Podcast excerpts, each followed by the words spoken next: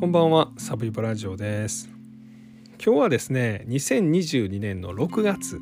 に起こった富田林2歳児放置死事件の、まあ、裁判についてお話をさせていただきます。えー、最近裁判の傍聴シリーズがいろいろ続いてるんですが、まあ、これでちょっと一旦休憩をしようかなというふうに思っています。で、まあ、この事件はですね今日、えー、休憩というのが検察官による休憩、まあ、検察としてはこの被告はこれぐらいの罪がいいというのが、えー、休憩なんですがこれが懲役9年というのが出ました。で判決は来週の13日に出るんですがまあここが一つ注目かなというふうに思います。で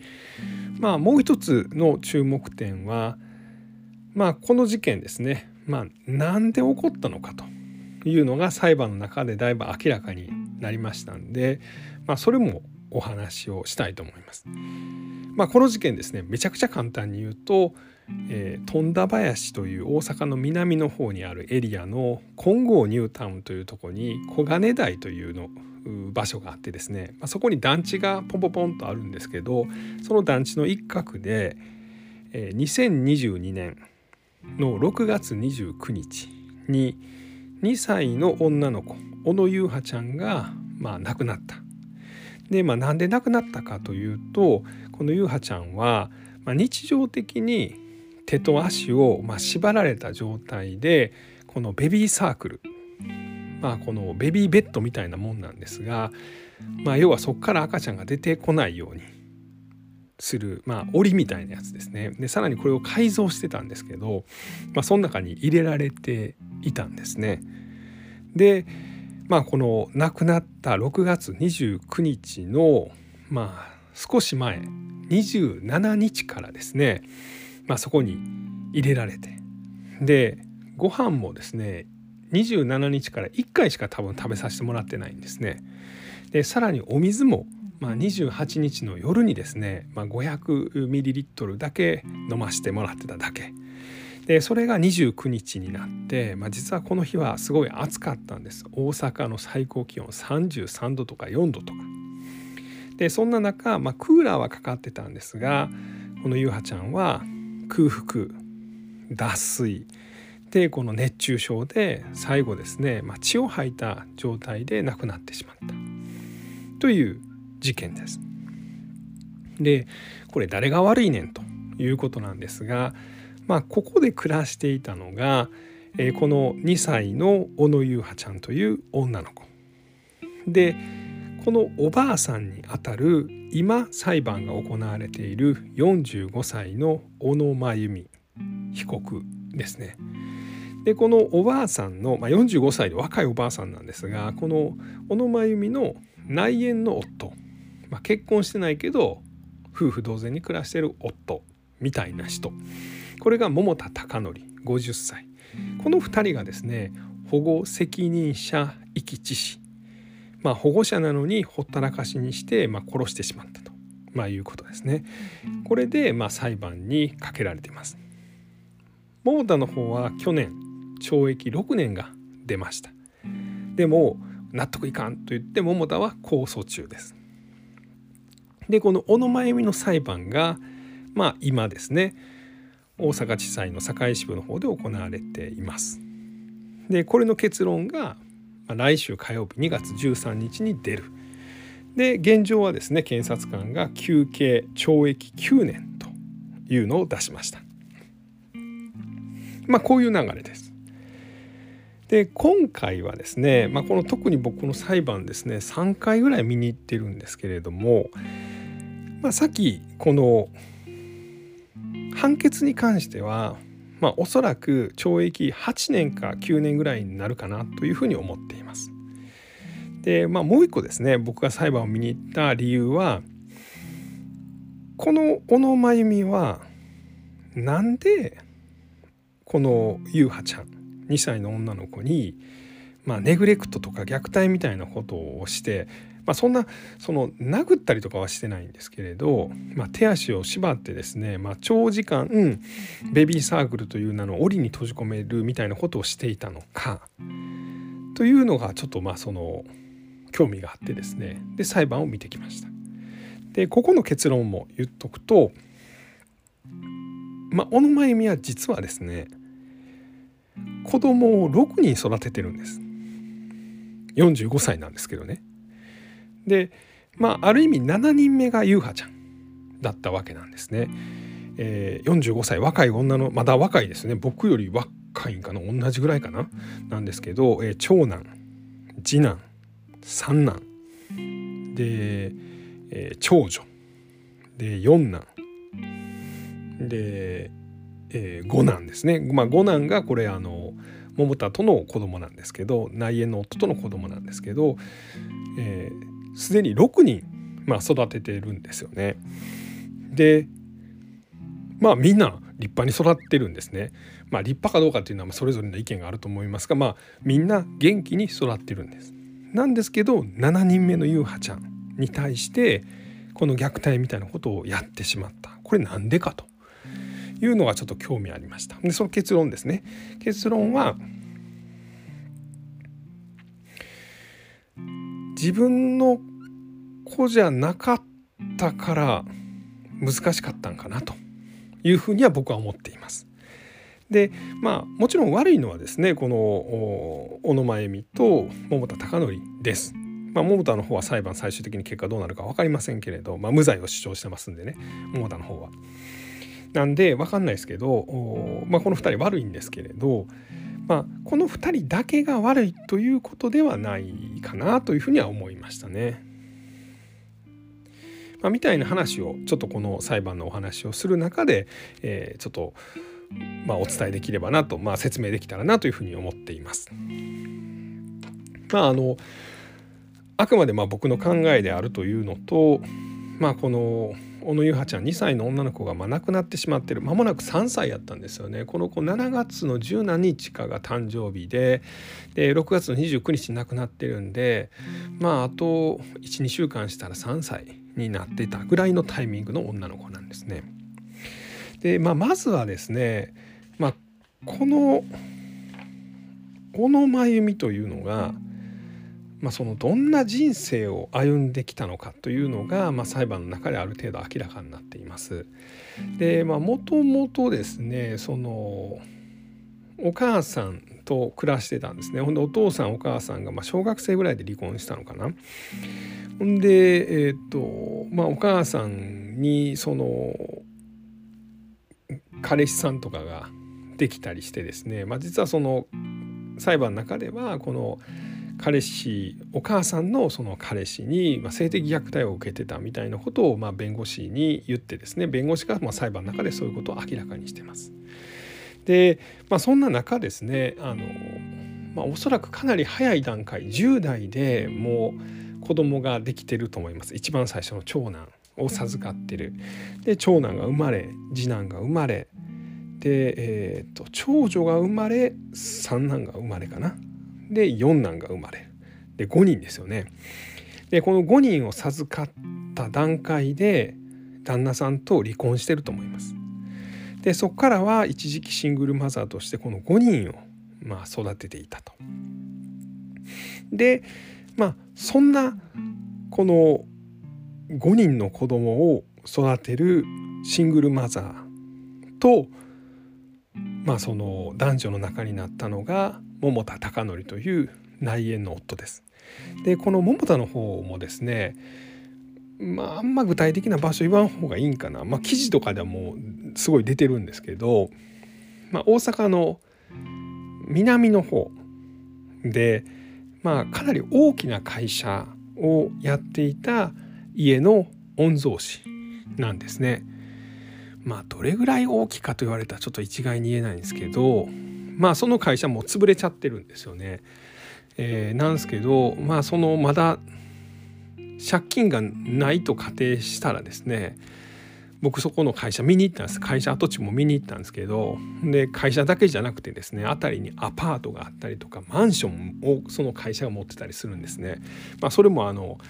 一目瞭然なんですけどまあそれはまあ行ったら分かるって感じですけどマンションとかアパートも持ってたような会社なんですね。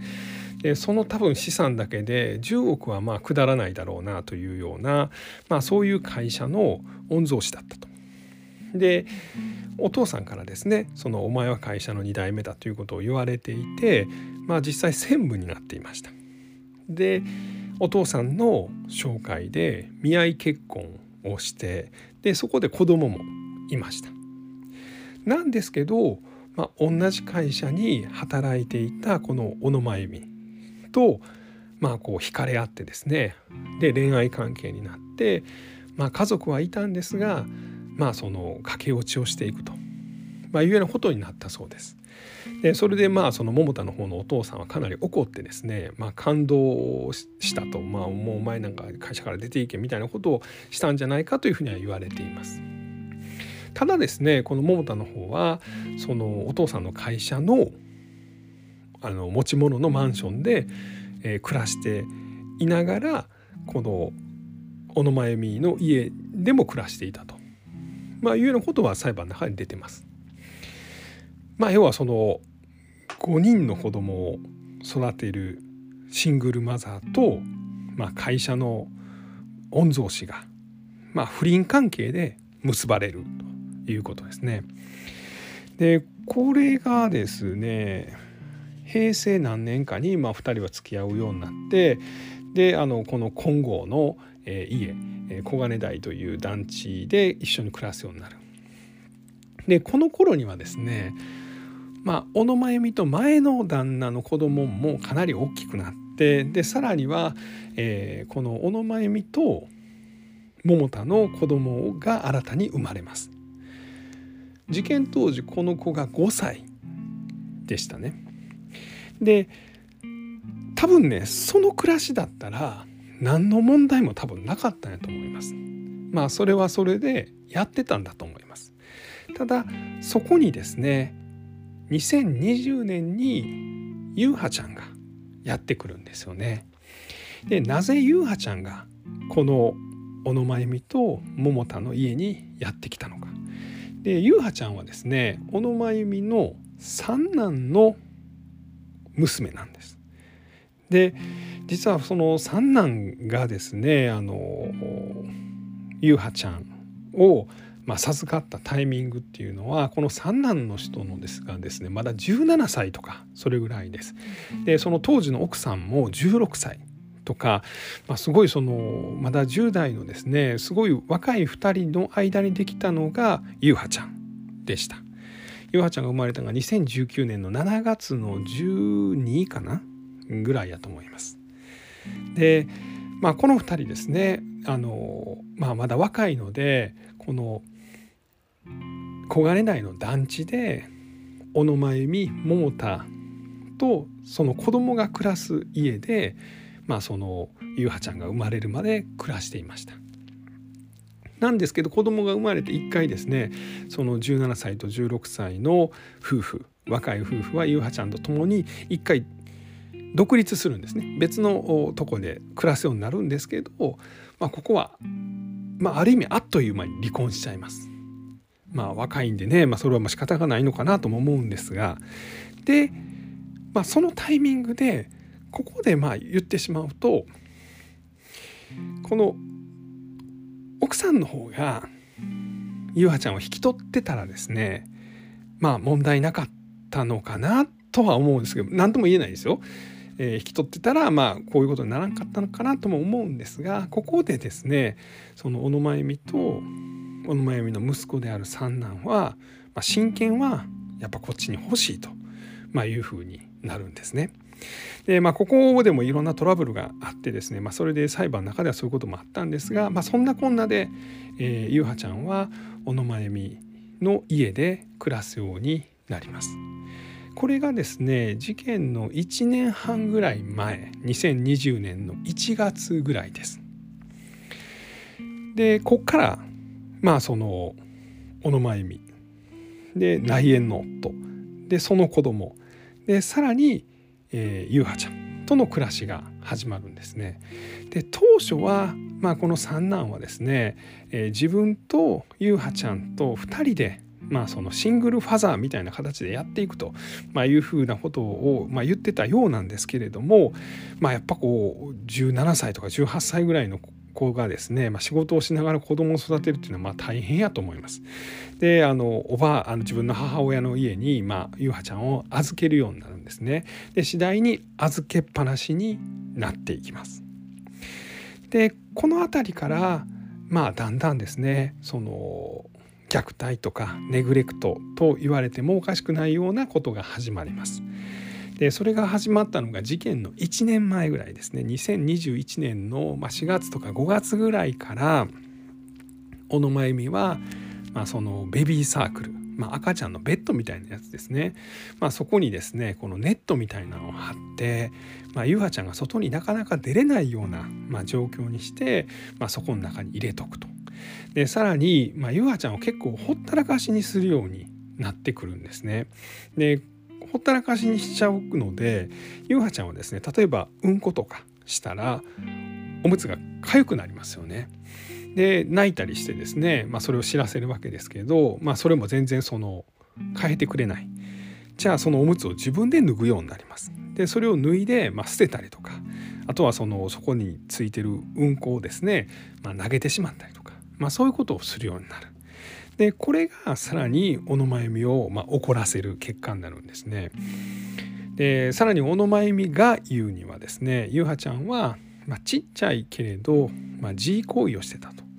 でそれをやめさすために、まあ、手足を縛りつけるというようなことを始めたと、ま、いうようなことを言ってます。で、まあ、これについてはですねまあ、ほんまかというふうには思うんですけれど、まあ、小野真由美自身がですね昔自分の母親の彼氏に性的虐待を受けた時に、まあ、あの強制的にその自慰行為をその母親の彼氏にさせられてた。でその経験から、まあ、幼い優香ちゃんが自慰行為をすることをどうしても許せなくてでそれでそれができないように手足を縛りつけた、まあ、みたいなことを裁判では訴えていました。ただあのまあここに関してはまあ本当に1歳とか2歳の子供を長期間ほったらかしにし続けるとまあなんだろう。遊びがなくなるわけですよね何にもできない泣いても誰も相手してくれないみたいなのが長時間続くと、まあ、自分の体を触ったりする楽しみしかなくなってきたりとかあとはそのうんこが出ても全く変えてくれないんで自分でおむつを脱ぐようになるここはある意味自然な行為なんじゃないかなとは僕は感じました。まあ、ただそういったことがですね小野真由美の、ま、ストレスを高めていくんですよね。で、まあ、そんなこんなでそのさらにこのベビーサークルに板を張ってまあその外が見えないようにすると、まあ、いうようなことも始めました。で、えー、さらにですねその蓋をつけるようにしてもう蓋を閉じたらですね、まあ、真っ暗になると、まあ、いうようなこともしていました。でご飯もですね、まあ、その普通だったら赤ちゃんだったらまあ1日何食も食べたりするんですけど、まあ、1日1食しか与えない、まあ、みたいなこともま続いていました。でもともと小野真由美のもとに優香ちゃんが来たタイミングでは優香ちゃんは体が大きい方やったんですね。まあそれが次第にですねそのネグレクトみたいなのが続いたんで、まあ、優香ちゃんは亡くなる直前の検診ではえー、下数パーセントだからまあめちゃくちゃちっちゃい体になってしまったということなんですよね。まあそれでも検診には行かせてたというのはまあ事実あるわけなんですよね。で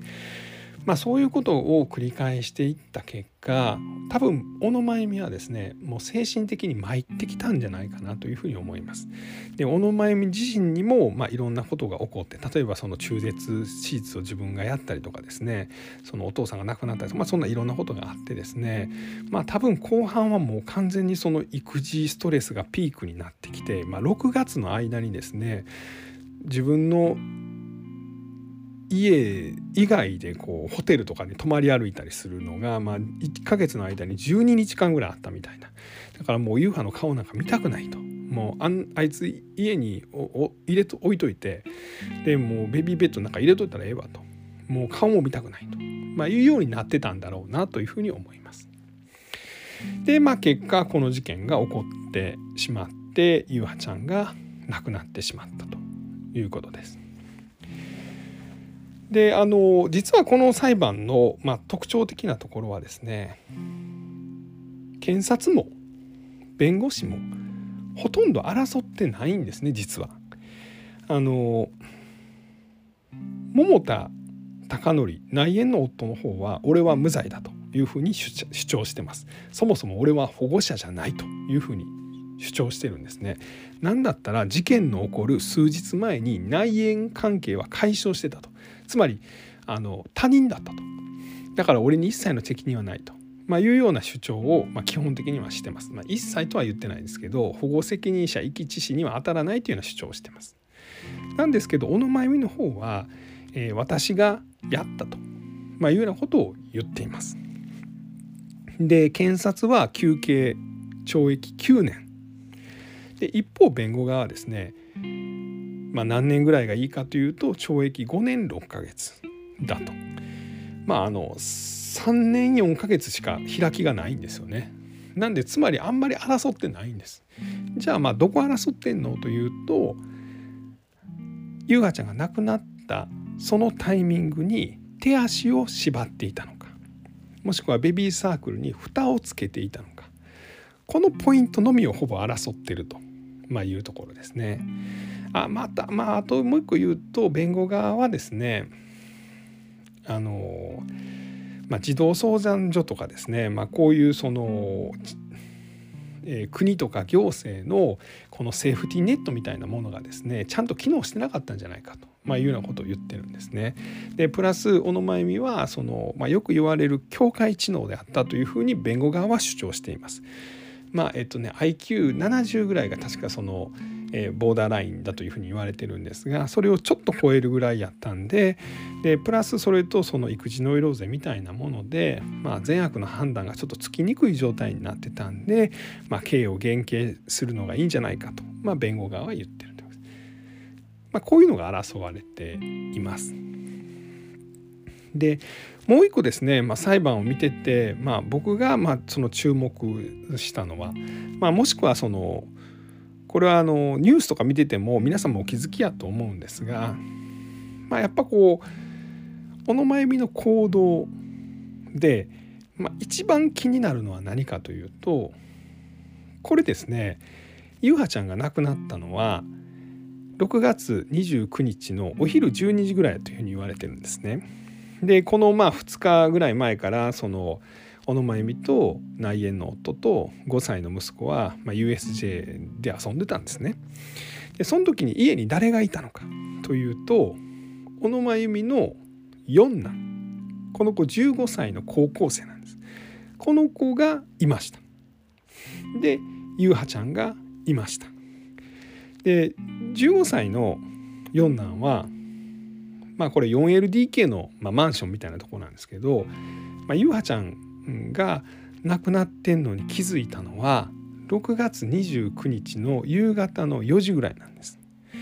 で、えー、家帰ってきてですね暑いなと夕は大丈夫かなと思ってベビーサークル見たらもうぐったりしてると。でもう慌ててですね母親である小野真由美に電話したんですね。で夕はぐったりしてると。で優葉ちゃんが救急車で運ばれたのが5時過ぎなんですね。でこの空白の1時間が何なんだっていうところなんですよね。で要は、まあ、小野真由美がもしですね自分の息子たちこの5歳の、まあ、五男で15歳の四男で、まあ、他の子供たちですねが万が一のことがあったら多分すぐに救急車を呼んだはずもしくは救急車を呼んでっていうふうに言ったはずでもこの1時間にまあ、何が行われたのかというのが、まあ、一個やっぱポイントなのかなというふうに言っています。で検察はこの1時間の間に、まあ、小野真由美はその内縁の夫である桃田と口裏を合わせたりもしくはその手足を縛っていたビニールテープをこの四男に言ってですね、まあ、ゴミ箱に捨てさせたりとかであとはその家に帰ってですねこのベビーサークルの蓋をまあ無理やり外したりとか、まあ、そういう偽装工作をしたんじゃないかと、まあ、いうようなことを検察は言っています。で実際ですねあの口裏合わせをしていました。USJ に遊びに行ったのは事件のあった当日だと、まあ、いうことを最初言ってたんですが、まあ、それはなんかホテルのやっぱこう宿泊のですね履歴とか見たら分かるんですよね27から行ってるやんみたいな。で、まあ、それを検察警察に突きつけられてああ言ってました、まあ、みたいな風になってます。まあ裁判で見聞きしたのはそんなところですね。でこのまあなんで小野真由美がですね、まあ、最終的にこの優葉ちゃんを、まあ、死に至らしめてしまったのかというところなんですが、まあ、僕はですねもうやっぱりこの小野真由美というのはやっぱりこうその少なくともシングルマザーの時期もあった中でですね長男次男三男四男五男で長女、まあ、6人の子供をま育ててるわけですよね。なのでその子供に対しての愛情がない人間では決して僕はないと思います。まあ、みんな元気に育ってるわけですよね。ただこの優葉ちゃんに対してはこういうことをしてしまった。まあここかなというふうには思います。じゃあなんでこんな状況になってしまったのかというと一つはですねやっぱりこの優葉ちゃんの父親である、まあ、三男に対してまあ少しそのこう複雑な感情があったんじゃないかなというふうには僕は思います。まあ、簡単に言うと何かというと三男は優葉ちゃんを施設に入れたくなかったんじゃないかなと。で小野真由美は優葉ちゃんを、まあ、前の奥さんに返したくなかったんじゃないかなと。まあ、この2つが、まあ、最終的にただ小野真由美はですね優葉ちゃんを施設に預けたかったんですね。えー、なんですけど、まあ、そのここもですね、まあ、この行政のセーフティーネットの部分とのこのなんかこうあの意思疎通がちゃんとできてない部分もあって、まあ、その施設側はですねその児童相談所とかはその、えー、通いでそういうとこに行かせませんかっていうふうに言ってた。で小野真由美はいやいやもう預けたいと。私は夕飯の世話はしたくないと、まあ、いうようなことを言ってたんですがここの齟齬があった。で、え児童相談所側は、え預けんにやったら親権者である父親の同意を取ってください。というふうに言われた。で小野真由美は、え三男に電話する。なら悪いおかんもうちょっと頑張ってくれと、まあ、いうようなことを言われて。で結局、えー、ゆはちゃんはこの小野真由美から離れることができなかった。でここには誰の責任があんねやと、